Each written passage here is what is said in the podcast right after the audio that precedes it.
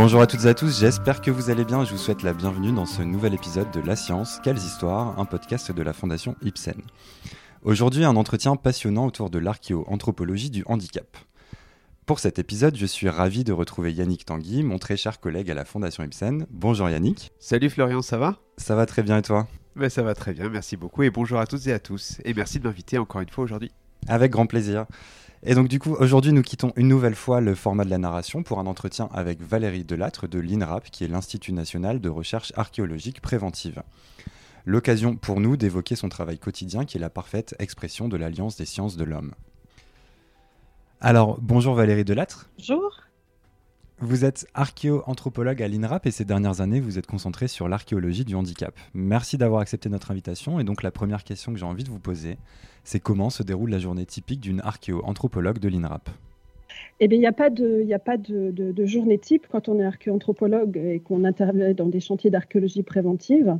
C'est une routine qui est euh, très diverse. Ça peut commencer par le terrain, aller fouiller, euh, dans des cimetières, des cimetières paroissiaux, à côté d'églises ou en plein champ, si on fouille des Gaulois par exemple. Donc euh, on fouille les vestiges osseux, les sépultures. Ensuite on enregistre, hein, photos, relevés, parfois de la photogrammétrie, et puis on démonte les vestiges pour les emmener au laboratoire. Ensuite il y a toute la phase de traitement, de lavage, de consolidation. on pèse et on étudie chaque ossement, puisque moi j'interviens sur les squelettes humains. Euh, une fois que l'étude est faite, il nous faut rédiger un rapport de fouille, puisque ça participe aussi d'une lourdeur administrative. On est tenu de produire un rapport administratif qui est remis au ministère de la Culture.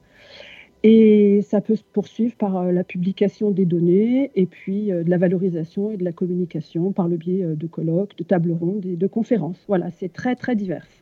Très bien. Alors l'étude du handicap dans l'histoire est encore un sujet assez peu présent dans le monde académique, même si on a pu noter un réel intérêt ces dernières décennies. Comment en êtes-vous venu à vous consacrer sur le handicap et pouvez-vous nous raconter comment cette transition vers cette étude s'est passée pour vous et si vous avez rencontré des difficultés en chemin? Alors, en fait, l'histoire euh, du, handicap et des pathologies invalidantes, elle s'inscrit dans une discipline qui est plus vaste, qui s'appelle la paléopathologie, c'est-à-dire l'étude des maladies du passé, euh, quand on étudie euh, un, squelette, on voit bien s'il souffrait, s'il était atteint de pathologie osseuse. Et très souvent, on fait appel à des médecins ou des dentistes qui nous aident à, définir et à faire un diagnostic rétrospectif avec, des patients qui ont des centaines ou des milliers d'années. Donc ça, c'est quelque chose qui était assez codifié depuis quelques décennies on étudiait euh, l'état sanitaire des populations. Mais le handicap n'était vraiment que de façon anecdotique présent dans nos études. On pouvait noter des cas particuliers de polio, de bossu, euh, de gens avec euh, des grandes, grandes différences corporelles. Et en fait, c'est lié à, un renouveau un petit peu de l'archéologie qui s'est saisi de thématiques contemporaines, c'est-à-dire qu'on a commencé à travailler sur les migrations, la violence, le genre. Et le handicap euh, est, venu euh, très vite se greffer à une interrogation qu'on avait sur la santé de nos ancêtres. Voilà, c'était quelque chose qui était euh, sous-jacent.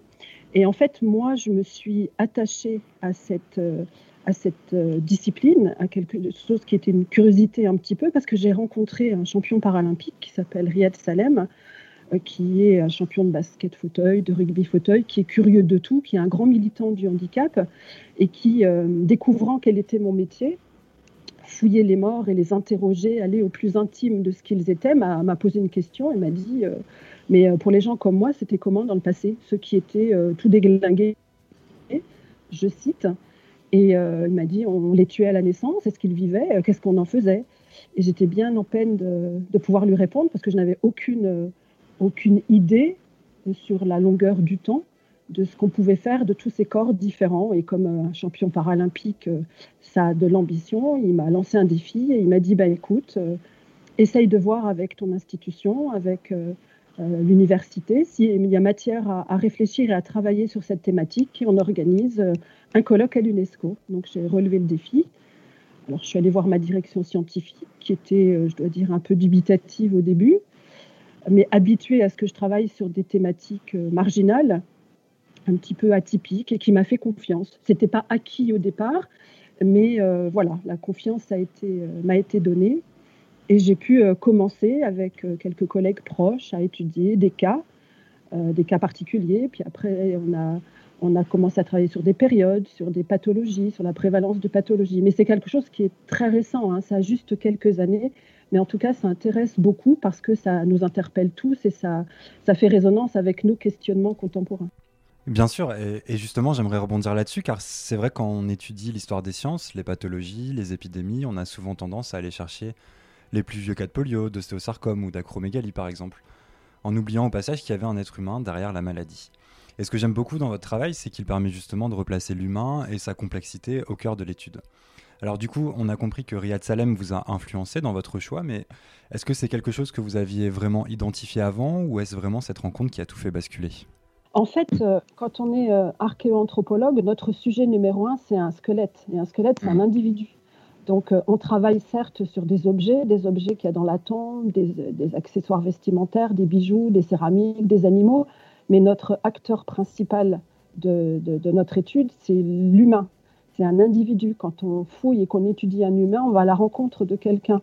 Donc, forcément, quand je me suis intéressée au, handicap et aux pathologies invalidantes, j'avais euh, en tête d'étudier des gens, des gens du passé, des humains, et pas simplement euh, la pathologie, euh, la polio du sarcophage mérovingien ou le bossu carolingien de telle ou telle nécropole. L'idée, c'était pas de faire un cabinet de curiosité du tout. L'idée, c'était de travailler sur des individus, des groupes, des communautés, pour avoir certes des diagnostics médicaux, parce qu'on travaille évidemment avec, euh, avec des médecins, avec des chirurgiens qui nous font ces diagnostics rétrospectifs, mais c'est de replacer ces gens, ces corps différents, comme je les appelle, au cœur de leur groupe, voir comment ils ont été traités, comment ils ont été soignés, parfois comment ils ont été appareillés, et comment ils ont été considérés avec nos grilles de lecture archéo-anthropologique au sein euh, de, leur, groupe. Alors, la, plus-value, la curiosité euh, de, Riyad, elle, était bien évidemment euh, incontestable, parce que lui, ce qui l'intéresse, c'est d'aller à la rencontre des gens, des gens contemporains, ceux qu'il rencontre tous les jours, mais lui présenter des gens du passé, que ce soit tout en Camon le boiteux ou un, total inconnu qui vivait à Marne-la-Vallée et qui était double amputé comme lui, c'était des histoires à lui raconter. Donc en fait, il y avait deux synergies qui, qui pouvaient se mutualiser. Et ce qui est important, bah, c'est d'aller dans l'intime de l'humain, pas dans ce que j'appelle le cabinet de curiosité avec des pathologies euh, spectaculaires qu'on peut voir euh, ben, dans les facs de médecine. Est-ce que vous pouvez nous, raconter votre travail, votre collaboration avec les médecins ou les scientifiques? Parce que finalement, je suppose que ce que vous retrouvez, c'est essentiellement des squelettes. Et en quoi les os, ça vous informe? Parce que moi, j'ai du mal à visualiser. Est-ce que limite, c'est pas aussi un peu frustrant de ne pas trouver quelques bouts de cheveux, de peau qui pourraient rester et qui pourraient nous permettre d'en apprendre davantage, d'une part, et aussi, euh, ce que je veux savoir, est-ce que vous utilisez aussi des techniques d'investigation de recherche modernes, on va dire, euh, au niveau de l'ADN, etc., ou des protéines? Est-ce que vous allez jusqu'au niveau moléculaire pour mener vos études? Ah oui, bien sûr. Alors, euh, ce travail, il est forcément pluridisciplinaire. Alors, moi, quand j'ai un squelette, je peux identifier par rapport à une norme anatomique ce qui est discordant. C'est-à-dire euh, une fracture, vous imaginez très bien une fracture non réduite avec une espèce de grosse boursouflure calcifiée, tout le monde peut, l'avoir. Les traces de la lèpre, de la peste, euh, des, pathologies invalidantes, euh, des amputations, des interventions chirurgicales, on peut les observer. Elles ont ou pas une incidence sur le quotidien des sujets. Donc notre travail, c'est de savoir si ces pathologies ont une incidence sur le, quotidien. Mais après, pour poser un diagnostic, moi, je peux dire, tiens, cet os, il n'est pas euh, conforme à euh, l'os standard. Donc, il nous arrive d'emmener euh, des caisses de, mobilier osseux à l'hôpital de Bobigny. On leur fait passer des radios, on les, soumet à tout un tas d'IRM, etc., comme s'ils étaient des patients contemporains. Donc on travaille beaucoup avec les médecins, avec les radiologues, on travaille avec les dentistes aussi, qui peuvent nous donner leur expertise. Et bien évidemment, maintenant, on va euh, euh, travailler avec l'infiniment petit, avec l'ADN. On travaille sur les isotopes, par exemple le strontium, pour savoir, euh, le strontium, c'est quelque chose d'assez fabuleux parce que en donnant à des spécialistes quelques grammes d'ossements d'un de nos squelettes, ils peuvent nous, dire où est-ce qu'il est né, euh, pour peu qu'on ait euh, un référentiel avec l'eau, avec la géologie, on peut savoir euh, où il est né, où il a grandi et quelle, eau il a bu. On peut savoir la date de son sevrage. c'est intéressant de savoir à quel âge, 2, 3, 4 ans, on sevrait les enfants, etc. Donc ça, ça n'est pas au sens strict mon travail à moi. Moi, je, travaille sur la matière osseuse qui est mon, outil, mais je pose des questions que des chimistes, des biologistes, des médecins, etc., peuvent résoudre et, on travaille de concert, forcément. C'est incontournable. Un, anthropologue tout seul ne peut pas avoir tous les savoirs. Donc c'est ça qui est intéressant parce qu'on fait aussi des rencontres avec des, biologistes du musée de l'homme, des généticiens, des spécialistes de l'ADN fossile. Donc ça c'est extrêmement enrichissant. Et c'est pas frustrant de ne pas trouver de cheveux ou de chair. Moi je m'en contente très bien. Alors, nous avons beaucoup parlé du squelette et nous avons bien compris qu'il est fondamental dans votre travail. Qu'en est-il de l'art, euh, du mobilier archéologique? Alors, nous, on appelle ça du mobilier parce que que ça soit un petit pot euh, moche en céramique ou une très belle pièce, un très beau bijou en or, pour nous, c'est la même chose, c'est porteur de sens. Donc, on appelle ça du mobilier. Et ce qui est intéressant, c'est de considérer évidemment le sujet, l'individu, l'acteur essentiel de la sépulture, parce que s'il y a des objets dans une tombe, c'est parce qu'il y a eu un défunt. Donc c'est l'acteur euh, essentiel, le défunt, qui concentre toute ma, toute, ma, toute ma recherche.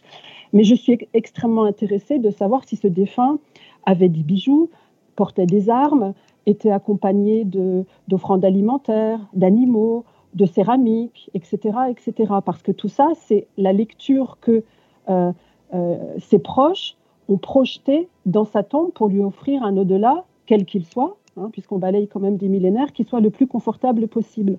Et dans ce mobilier archéologique, il y a effectivement ce qu'on peut appeler des beaux objets, les beaux objets qui peuvent faire euh, l'objet d'une présentation euh, dans un musée, des, des, belles boucles de ceinture, euh, des bagues, des bijoux, des armes, etc., etc. Mais pour nous, chaque objet est porteur de renseignements qui peuvent être des renseignements euh, de typologie, de fabrication, de technique, d'orfèvrerie, de céramologie, etc., etc. Donc ce mobilier, il a du sens qu'il soit beau ou qu'il ne soit pas beau. Après, euh, la définition du beau, elle est très subjective et c'est d'autres spécialistes qui, s'en occupent.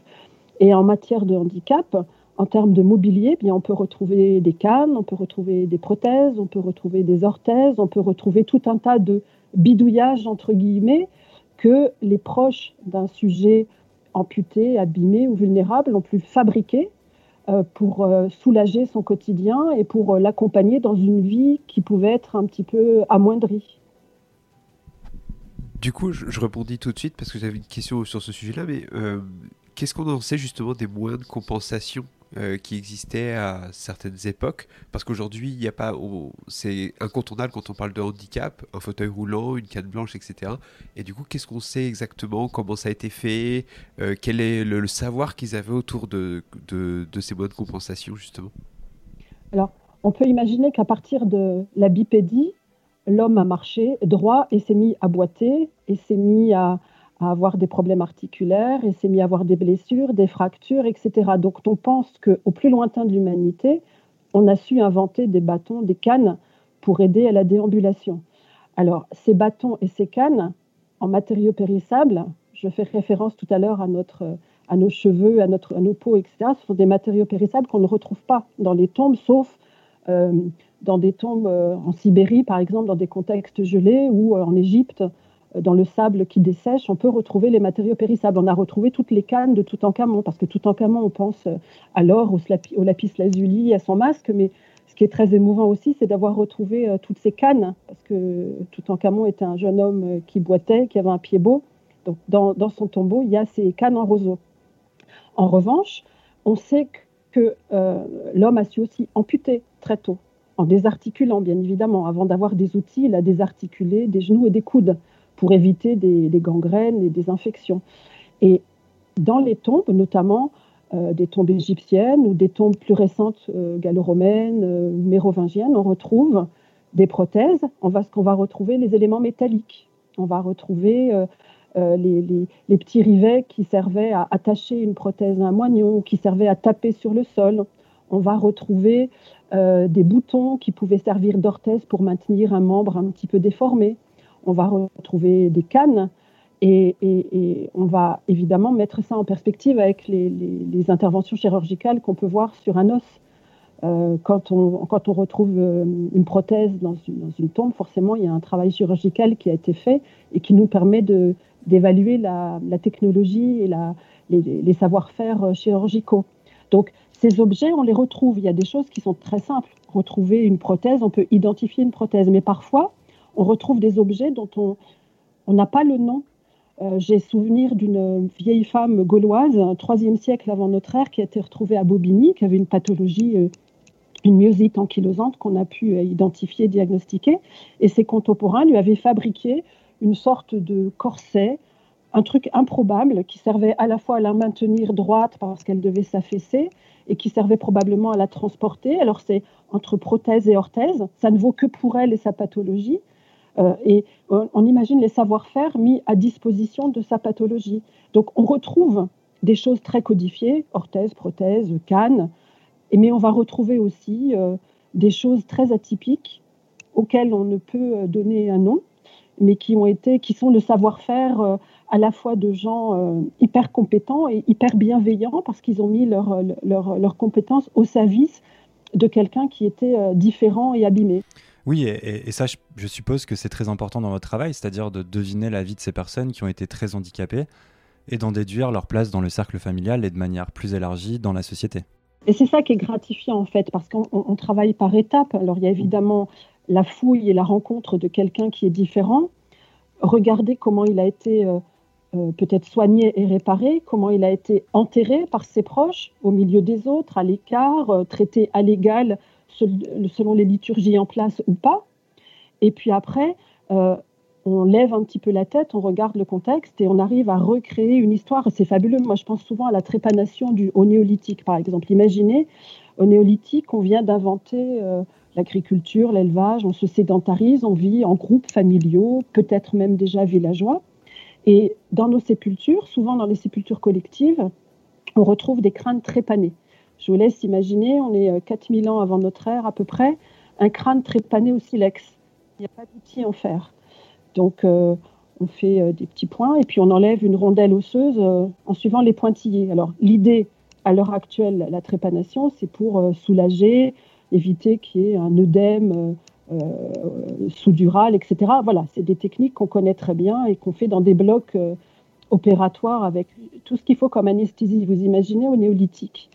Donc moi, je trouve un crâne avec euh, un, trou, une perforation euh, faite par l'humain. Je vois qu'elle a cicatrisé. Ça, c'est mon travail. Je vois qu'il y a un petit cal de consolidation. Eh bien, rien qu'avec ça, moi, je recrée une histoire. C'est-à-dire, au sein d'un groupe, il y a quelqu'un qui souffre euh, de vertige, de migraine terrible, qui ne peut pas marcher. Il est en souffrance. Son groupe décide de le soigner.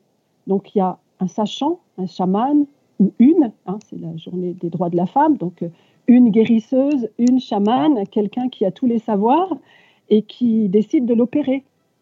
Il faut être rudement euh, audacieux et, sûr de soi pour euh, prendre un silex, attaquer un cuir chevelu à des fins de chasser des esprits malfaisants qu'il avait dans sa tête, parce qu'on imagine bien que les savoir-faire néolithiques devaient tourner autour de d'esprits qui devaient hanter euh, la tête d'un sujet euh, euh, atteint et vulnérable. Donc il faut qu'il y ait cette personne qui prenne la décision de l'opérer. Ensuite, il faut qu'il y ait le premier cercle qui supporte la convalescence, la fièvre, qui sache gérer quelqu'un qui est alité, qui ne travaille pas, qui ne va pas cultiver, qui ne s'occupe pas de ses animaux.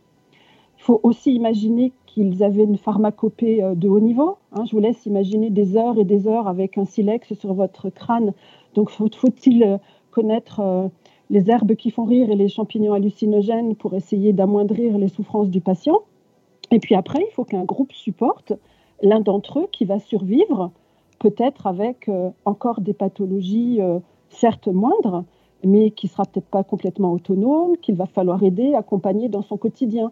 Donc rien qu'avec le diagnostic d'une neurochirurgie préhistorique, on arrive à recréer les liens qui sont tissés euh, au plus proche du patient et puis dans son cercle euh, communautaire, quel qu'il soit. Et on a même trouvé euh, pour le néolithique en Vendée, un crâne de vache trépané. Alors imaginez comment mes collègues archéozoologues considèrent cette, ce crâne. Ce n'est pas un sacrifice, ce n'est pas une mise à mort d'une vieille bête dont on n'aurait plus besoin. On a statué sur le fait que c'était une, une expérimentation animale. Et en fait, il faut imaginer que un chaman, un guérisseur, s'est fait la main déjà sur une vache euh, d'un certain âge pour voir euh, comment se passait l'opération avant de la tester sur un humain. Donc vous voyez toute cette chaîne de savoir qui se met au service d'un corps différent et de quelqu'un qui est en souffrance. Voilà, c'est une histoire parmi tant d'autres qu'on peut raconter simplement avec un os et une pathologie. Juste par curiosité, mais comment on est sûr et certain que c'est une trépanation et pas euh, un coup sur la tête ou euh, un accident de vie en fait? Parce que ça, on a toutes les, tous les savoirs de l'archéologie expérimentale, c'est-à-dire que euh, des vaches de l'époque gauloise, des bœufs ou des animaux qui ont été sacrifiés avec des outils métalliques, on pratique sur l'os ce qu'on appelle de la tracéologie pour savoir quel est le type d'outil. Vous savez, c'est comme les enquêtes, les enquêtes scientifiques et policières donc, on peut savoir quel type d'outil a servi pour euh, tuer ou soigner un individu et qui plus est une vache. Donc ça, c'est l'archéozoologie. Il y a l'archéoanthropologie sur l'humain, il y a l'archéozoologie. Je peux vous affirmer qu'avec euh, toutes les techniques qu'on a, on peut très bien savoir si on a un animal qui a été sacrifié euh, à l'occasion d'un rituel dans un sanctuaire ou un animal auquel on a pratiqué un examen, une préparation pour se faire la main en amont d'une opération chirurgicale. Alors, je voudrais revenir sur ce que vous avez évoqué un petit peu plus tôt. Vous avez parlé du beau. Et ça, ça me fait directement penser à la Grèce antique. Dans le premier épisode de notre podcast sur la perception du handicap, nous avions évoqué Plutarque et son récit des infanticides dans la Sparte antique qui concernait les nouveau-nés mal formés. Aujourd'hui, ces écrits sont mis en cause par des recherches archéologiques comme le programme de recherche de la caverne de Kiadas. Alors du coup, comment vos recherches amènent-elles à avoir un regard nouveau sur des personnages et des faits historiques? En d'autres termes, avez-vous eu votre, entre guillemets, propre programme de recherche de la caverne de Kiadas Oui, mais on va sortir un tout petit peu du, champ du handicap et on va considérer la mortalité infantile. Euh, il est de tradition, euh, les historiens, les textes nous disent que, effectivement, avant l'invention du vaccin, avant Jenner au XVIIIe siècle, euh, la mortalité infantile, elle était considérable. Grosso modo, il y a un enfant sur quatre qui meurt à la naissance et il y en a encore un quart qui meurt au sevrage. Et puis après, il y a tous les accidents domestiques qui peuvent intervenir avant, avant la puberté. Donc la mortalité infantile, elle est colossale. Et il est de tradition de dire que c'est pas très grave, un enfant qui meurt, euh, il y en a tellement qui meurent, euh, c'est pas un drame pour une, pour une famille, pour une mère, elle en fera un l'année d'après. Et tous les livres d'histoire des plus grands démographes, etc., nous disent que il y a une sorte de fatalité par rapport à la mortalité infantile et qu'un bébé qui meurt, c'est tellement peu important qu'on euh, ne lui, euh, on lui propose pas d'être enterré dans la nécropole communautaire. On va retrouver des bébés dans des endroits improbables, près des maisons, dans les jardins, etc. Et ce, pour toutes les périodes. Donc, euh, moi, la première à la fac, la démographie et la mortalité infantile, c'était vraiment impensif. Et les adultes, les familles ne s'intéressaient pas à la mort des tout petits. Et il y a quelques années, j'ai fouillé ce qu'on appelle un sanctuaire à répit. Je ne savais pas vraiment ce que c'était. J'ai découvert ça grâce aux archives, grâce à certains historiens et à l'archéologie. Et en fait, euh, au Moyen Âge, quand un bébé décédait qu'il n'était pas baptisé, il n'avait pas le droit d'être enterré dans le cimetière, en terre consacrée. Imaginez un peu autour de l'an 1000, avec euh, le Dieu vengeur, avec la peur des enfers, avec euh, toute la religion qui était très très prégnante, quand vous perdiez un bébé, sa seule, issue, c'était les enfers. C'était dramatique pour des parents. Et donc, on a inventé une sorte de subterfuge qui s'appelle le répit. C'est-à-dire que les parents, les parrains, parcouraient parfois des dizaines, des centaines de kilomètres pour se rendre avec leur bébé décédé de quelques jours dans des églises qui étaient dédiées à cette pratique totalement occulte, sous-jacente, à peine tolérée par l'Église, qu'on appelle le répit. Elle posait le nouveau-né sur l'autel et elle priait, elle priait, 24 heures, 48 heures, et toujours, le souffle de Dieu ressuscitait le bébé, toujours. Ce qui permettait de le baptiser in extremis et de l'enterrer en terre consacrée pour le plus grand soulagement de toutes les familles. Alors, si vous êtes chrétien, vous croyez au souffle divin. Si vous êtes médecin légiste, vous savez qu'un petit corps qui, au bout de 48 heures, il commence à se décomposer. Les, les contentions articulaires des épaules commencent à lâcher et le peu d'air qu'il y a dans les poumons sort. Donc en fait, ce sont des conditions médico-légales qui faisaient que le souffle divin permettait ce baptême in extremis. Eh bien moi, j'ai, fouillé un cimetière. C'était assez troublant et très émouvant de fouiller ce cimetière parce qu'il y avait une centaine de tout petits bébés, de fœtus, auxquels on avait administré ce baptême in extremis. Et donc avec cette fouille, dans un petit village à côté de Vaux-le-Vicomte, eh bien on a mis à mal tous ces poncifs de l'histoire qui disaient que les parents ne faisaient rien, enterraient ou pas, pouvaient jeter euh, euh, dans, des dépotoirs le corps de leur nouveau-né, euh, au prétexte qu'il ben, y en aurait un qui arriverait l'année d'après.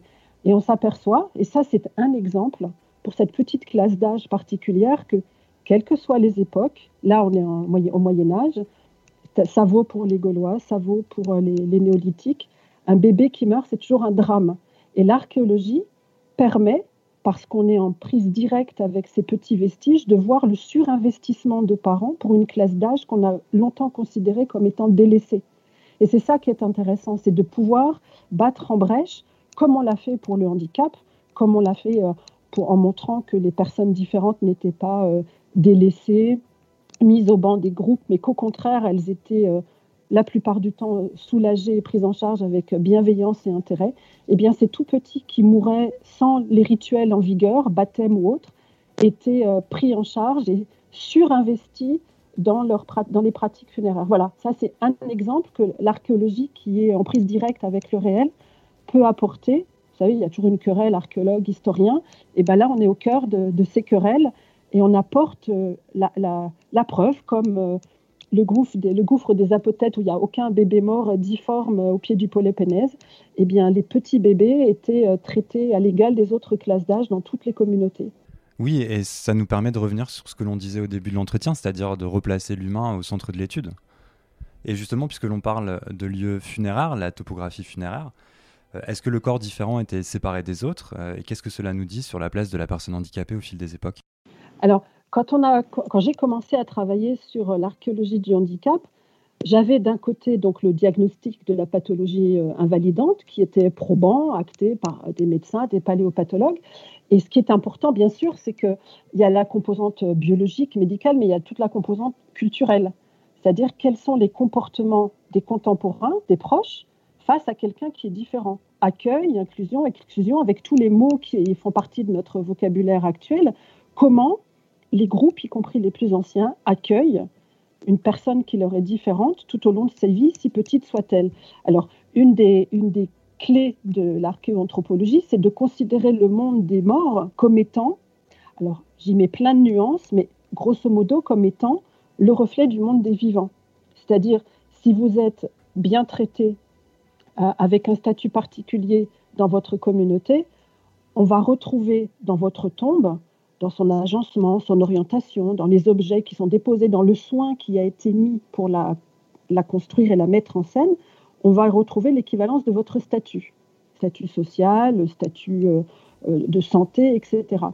Et donc, premier point, c'était de se dire, alors, les corps différents, est-ce qu'on les inclut au sein de la communauté des morts ou est-ce qu'on les met à la marge? Eh bien, la première, euh, la première réponse à cette interrogation, c'était qu'en termes de topographie funéraire, je n'ai qu'un exemple, et encore il n'est pas très probant, de relégation au seul profit du corps différent. On a des exemples de relégation et de marginalisation. On a vu les classes d'âge des nouveau-nés.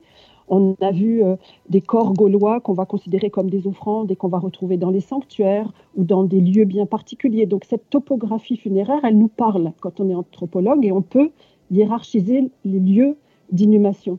Eh bien, le corps différent n'est pas un motif d'exclusion funéraire. Ça ne veut pas dire que tout est merveilleux dans la communauté des vivants quand on est différent, qu'on est lourdement handicapé, mais ça veut dire qu'on n'est pas rejeté, au moins dans les pratiques funéraires, c'est-à-dire que les proches offrent un au-delà à l'égal des autres à celui qui est différent.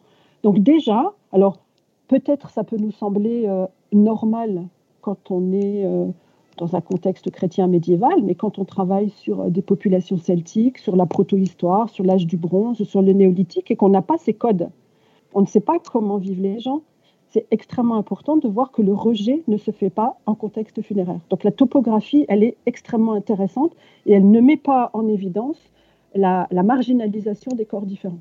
Et justement, quelle est la place de l'interprétation du rituel d'accompagnement des morts dans votre travail? Puisque visiblement, c'est quelque chose que l'on retrouve dans de nombreuses sociétés autour du globe. toutes les sépultures font l'objet d'une attention particulière euh, voulue par les proches et voulue par la communauté, c'est évident on va pas citer Antigone qui voulait absolument mettre en terre euh, son frère, mais on est un peu dans, ce, dans ce processus-là. C'est-à-dire qu'à partir du moment où l'homme, l'humain, a eu un au-delà, il a enterré ses morts pour éviter qu'ils soient euh, mangés par euh, les animaux sauvages, détruits par les intempéries, etc. Donc, dès qu'on retrouve une sépulture, il y a rituel.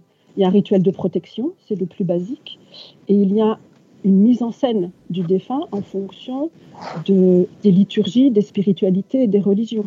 Donc notre travail, c'est de savoir euh, comment est agencé un corps. Un corps est déposé euh, sur le dos, il est en position fléchie, il est orienté au soleil levant, il est tourné vers l'est, il est euh, avec du, mobilier, etc. Toutes les pratiques funéraires sont source de sens et nous renseignent sur le statut du défunt. Alors qui plus est quand il est handicapé. La façon dont il a enterré les objets qui lui sont, euh, qui sont déposés dans sa sépulture sont extrêmement importants.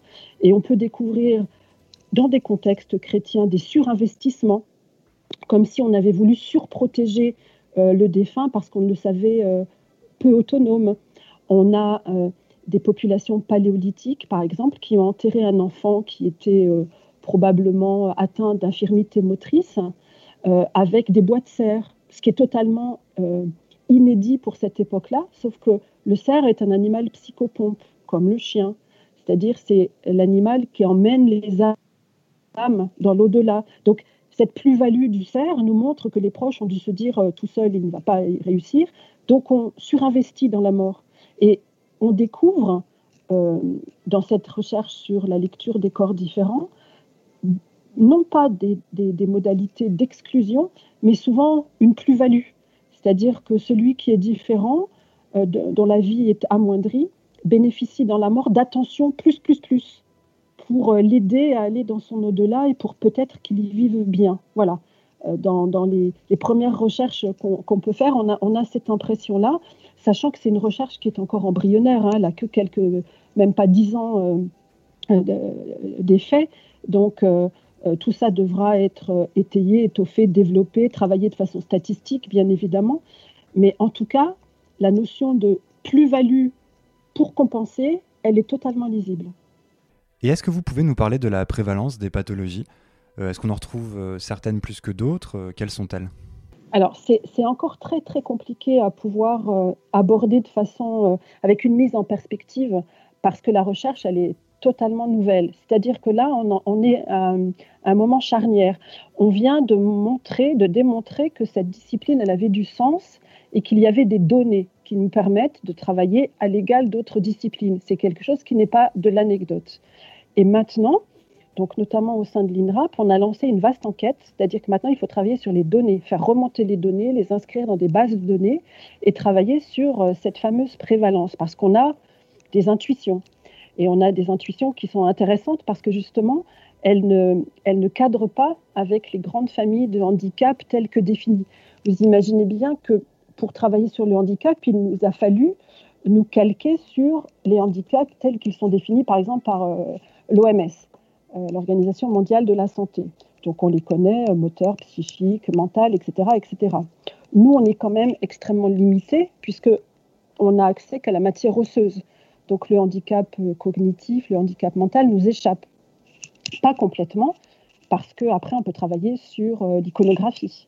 Ça, on pourra en parler. C'est quelque chose qui est assez fabuleux pour compléter nos déficits anthropologiques.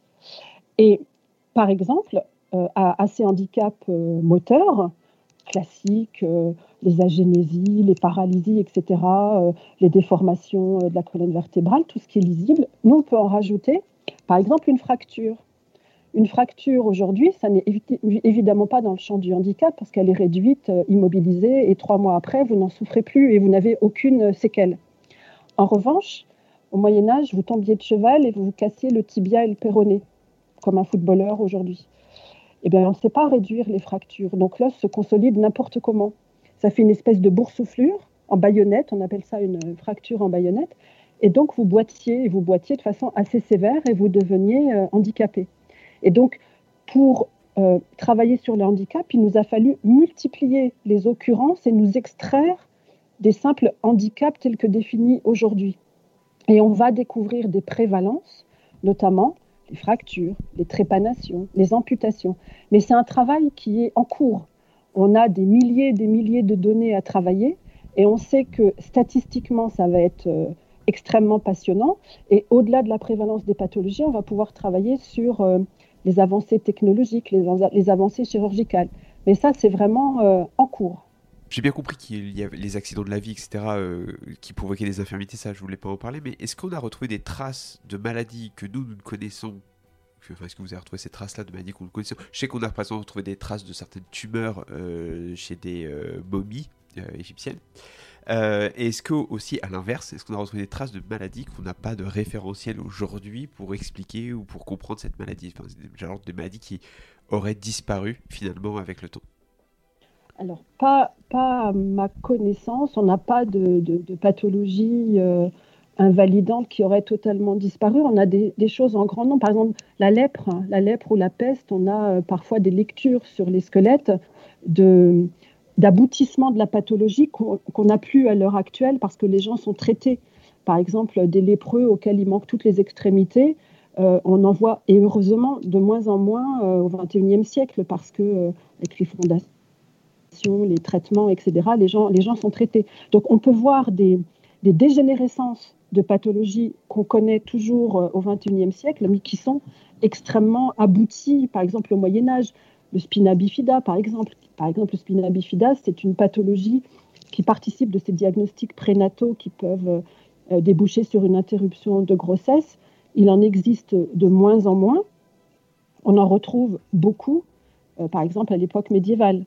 Mais des pathologies euh, ou des handicaps euh, euh, totalement disparus, non, je ne connais pas. Alors, en plongeant dans votre travail en amont de ce podcast, le cas des bug bodies m'a particulièrement intéressé. Alors, qu'est-ce que sont les bug bodies et que nous ont-ils appris de leur époque? Quand, quand, on parle de topographie funéraire, on a tous les codes qui nous permettent de, de savoir si un corps, un individu a été de son vivant exclu du champ, du champ funéraire classique et on a effectivement les, bébés, on a les Gaulois euh, qui deviennent des offrandes et on a ces fameux bog bodies qu'on trouve dans les tourbières euh, d'Europe euh, du Nord, en Scandinavie, en Écosse. C'est quelque chose d'assez fabuleux. Et effectivement, là, pour le coup, il y a les cheveux, il y a la peau, il y a le bol alimentaire, il y a les ongles, il y a tout ce qu'on veut. Et en fait, ces bog bodies, c'est quelque chose d'extrêmement troublant parce que ce sont des, des personnes qu'on a sacrifiées euh, probablement parce qu'ils étaient comptables euh, des bonnes récoltes ou des mauvaises récoltes. C'est souvent des gens avec un statut social euh, assez élevé. Et, ils sont conservés, on, les a sacrifiés dans des marécages. À l'origine, c'était des marécages, des endroits glauques qui devaient être habités par des divinités infernales. Et en fait, ces marécages se sont transformés en, en espèces de tourbières. Et dans la tourbière, il y a l'acide tannique qui conserve tout ce qui, en temps ordinaire, disparaît et pourrit c'est-à-dire les cheveux, la peau, les ongles et les organes intérieurs. Ils sortent une sorte de momification naturelle. Euh, la peau devient comme du cuir, mais ça nous permet d'interroger ces sujets euh, encore plus que nos squelettes, puisqu'ils livrent davantage d'eux-mêmes.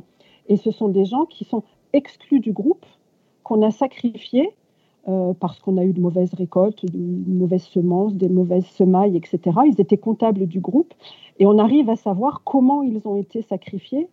En travaillant sur les bols alimentaires, on peut savoir qu'on leur a fait ingérer de la ciguë, par exemple, ou des, baies euh, toxiques, ou alors on les a étranglés, on va retrouver euh, les cordes qui ont servi à les étrangler. Donc, en fait, ça nous permet de travailler en perspective, c'est-à-dire de se dire, ah oui, ça c'est possible, on a pu traiter des humains comme ça, donc on peut s'autoriser à émettre des hypothèses similaires pour nos squelettes qui sont moins spectaculaires en termes de livraison de données euh, liées à leur mort euh, violente. Alors, nous avons beaucoup parlé du passé et je vous propose maintenant de nous tourner un peu vers le futur. Le transhumanisme est un sujet qui revient beaucoup ces dernières années et beaucoup estiment d'ailleurs qu'il sera un sujet central de la quatrième révolution industrielle.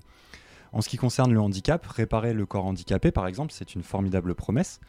Quel est votre avis sur ce sujet et quelles seraient les limites à attribuer au transhumanisme?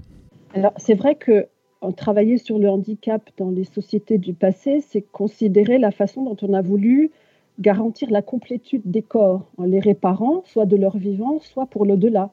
Les Égyptiens, par exemple, pouvaient faire euh, des prothèses uniquement d'apparat, elles n'étaient pas fonctionnelles, mais pour garantir la survie et la complétude du défunt dans l'au-delà. Donc, euh, travailler sur l'homme réparé, mission accomplie. je pense que ça a toujours été une forme d'ambition de, réparer coûte que coûte et de retrouver euh, une anatomie à l'égal de ce qu'elle devrait être de façon standard. Parce que très souvent, on a des, prothèses qui sont en aucun cas fonctionnelles, mais qui sont juste là pour nous éviter euh, la vue d'un moignon ou de quelque chose qui pourrait heurter l'esprit habitué à, un corps humain standard. Et bien évidemment, une fois qu'il a été réparé, l'humain s'est bien euh, chargé de vouloir l'augmenter. C'est-à-dire, est-ce qu'on peut décupler les forces de quelqu'un, les forces physiques, les forces psychologiques, les forces intellectuelles? Et là, on dans un champ qui, dépasse largement l'archéologie, même si ça fait le pont avec euh, ce sur quoi je travaille. Et, c'est quelque chose qui est à la fois extrêmement séduisant parce que c'est audacieux et c'est extrêmement euh, angoissant parce que ça ouvre des perspectives qui doivent être sérieusement balisées par, euh, j'imagine, des comités d'éthique, par des gens, par des sages, je pense, parce que ce serait, on pourrait avec tous les savoirs qu'on a et qui pourraient ne servir qu'à réparer l'humain, tous les humains, on est dans une sorte de dérive qui va faire, qui va créer une cohorte d'humains plus, plus, plus, mais pas forcément pour leur bien-être individuel ou leur bien-être collectif, mais pour le bien-être de quelques-uns qui pourraient, par exemple, les faire travailler sans fatigue, les faire travailler sans souvenir, les faire travailler euh, pendant 200 ans sans qu'ils aient la moindre affectation. Donc ça, c'est extrêmement troublant parce que euh, toute cette technologie mise au service de la réparation, comme l'ont été euh, les chirurgiens esthétiques pour les gueules cassées, par exemple, comme l'aura été Ambroise Paré sur les champs de bataille de la Renaissance, c'est quelque chose qui est extrêmement euh, gratifiant. travailler pour faire une humanité de déshumaniser robots, ça devient extrêmement inquiétant. Et là, on est dans un, dans un autre champ qui me dépasse complètement, là, pour le coup. Oui, et c'est vrai que ce sera un, défi incroyablement important pour le domaine de l'éthique dans les prochaines années et les prochaines décennies. Par des grands sages et, et, je pense que peut-être ces savoir-faire pourraient être mis déjà au service des vivants euh, abîmés avant d'envisager une humanité euh, déshumanisée en fait. Alors Valérie, pour clôturer cet entretien, ma dernière question est la suivante. Y a-t-il une date, un événement ou un scientifique qui selon vous a marqué l'histoire des sciences et que vous souhaiteriez aujourd'hui mettre en lumière? Alors oui, je suis une grande admiratrice et une grande euh, fan d'Ambroise Paré, qui, a vécu euh, à la fin du XVIe, début du XVIIe siècle et qui était quelqu'un d'extraordinaire, qui fait le pont entre le Moyen Âge et la Renaissance. C'est-à-dire qu'il a un pied dans le Moyen Âge, il croit encore qu'il y a des sirènes, il y a des monstres, il croit au divin.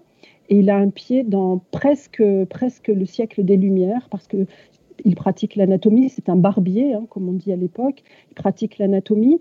Il a suivi euh, tous les, rois de France sur les, grands champs de bataille, notamment ceux qui, qui ont opposé euh, les rois de France à Charles Quint. Donc, euh, il, a, il, a, il, a, travaillé de façon assidue aussi bien à amputer les gens à tour de bras, comme il le disait sur les champs de bataille, mais il, les a appareillés. C'est-à-dire qu'en fait, il, il est l'expression de la barbarie humaine, de la guerre, qui vient d'inventer l'artillerie lourde. Alors vous imaginez le nombre de mutilés qu'il a pu y avoir sur les guerres euh, de la Renaissance. Mais il a décidé d'appareiller, c'est le premier orthopédiste, le premier prothésiste de, l'humanité. Et il a, il a voulu que les prothèses elles soient démocratisées. Donc il a inventé des techniques avec du cuir, du bois, un peu comme Handicap International maintenant, quand ils vont appareiller euh, Haïti après un tremblement de terre. On n'a pas les prothèses des champions paralympiques euh, à 15 000 euros l'appareillage, on se débrouille avec euh, les, moyens qu'on a sur place. Ben, Ambroise faisait pareil, avec du cuir, de l'écorce, de la laine, du feutre. Et avec beaucoup de bienveillance, il a, il a appareillé. Et puis c'est un génie, il a su euh, euh, ligaturer les, plaies plutôt que de les cautériser avec de l'huile. C'est un esprit inventif, c'est un précurseur des savants des Lumières. Et il est extrêmement attachant parce qu'il a encore des croyances très très ancrées dans le Moyen Âge et, dans ses mémoires, bah, il dessine des sirènes et puis après il fait de l'anatomie humaine. Donc c'est quelqu'un d'extrêmement attachant et je pense qu'il y a un avant et un après Ambroise Paré quand on travaille sur le handicap.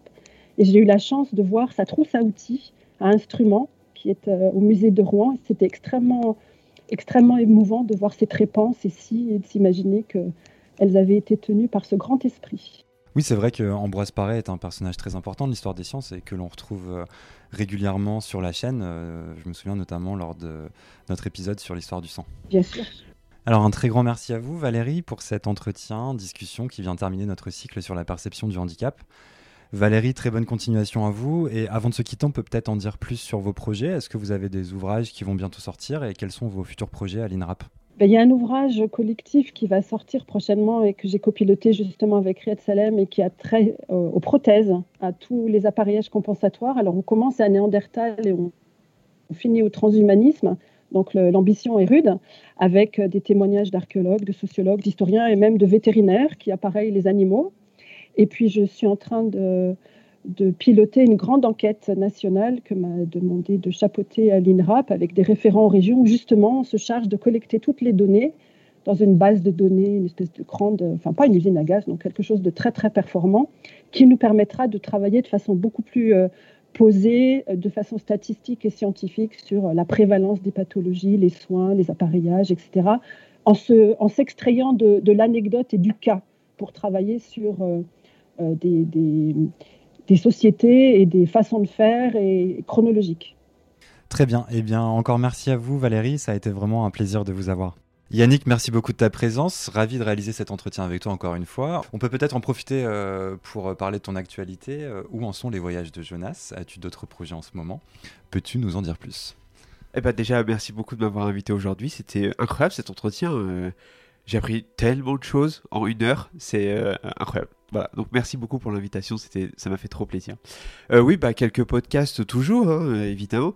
Donc là, j'ai sorti euh, il y a quelques jours euh, un épisode sur l'intelligence artificielle, un entretien que j'ai réalisé avec David Delbourgo, qui est le directeur d'une société qui s'appelle White Lab Genomics, qui a mis au point euh, des algorithmes visant à aider le chercheur dans son travail euh, d'optimisation de méthodes de nouvelles thérapies, la thérapie génique, la thérapie cellulaire. Donc, euh, donc tout à l'heure, on parlait justement de la machine qui remplace l'homme. Bah là, en fait, on va travailler surtout sur les, les bons côtés, parce qu'il y a quand même des bons côtés. Ça permet d'accélérer la recherche de manière significative pour les patients. Donc ça, j'ai trouvé ça chouette d'en parler dans un épisode. Et puis, bah, les voyages de Jonas, ça continue. bientôt l'épisode 4, 5, 6. Non, non, mais c'est vrai que c'est euh, ce, petit personnage qui découvre les, maladies rares au travers d'épisodes et histoires fantastiques, ça me plaît beaucoup à le faire. Je prends énormément de plaisir et j'espère que les auditeurs aussi. Euh, voilà. Donc, on rappelle que tu as deux chaînes de podcasts. Euh, oui. Le cours des sciences, plutôt pour enfants, ados et toute la famille d'ailleurs, donc avec ces petites histoires un peu genre Harry Potter, et à notre santé qui est une émission d'interview scientifique, de bon, dans la bonne humeur, et, et voilà, donc c'est deux émissions complètement différentes, mais voilà, je prends énormément de plaisir à faire ça. Eh ben merci beaucoup Yannick. Et alors moi de mon côté, je vous recommande vivement d'aller écouter les voyages de Jonas et les autres podcasts de Yannick.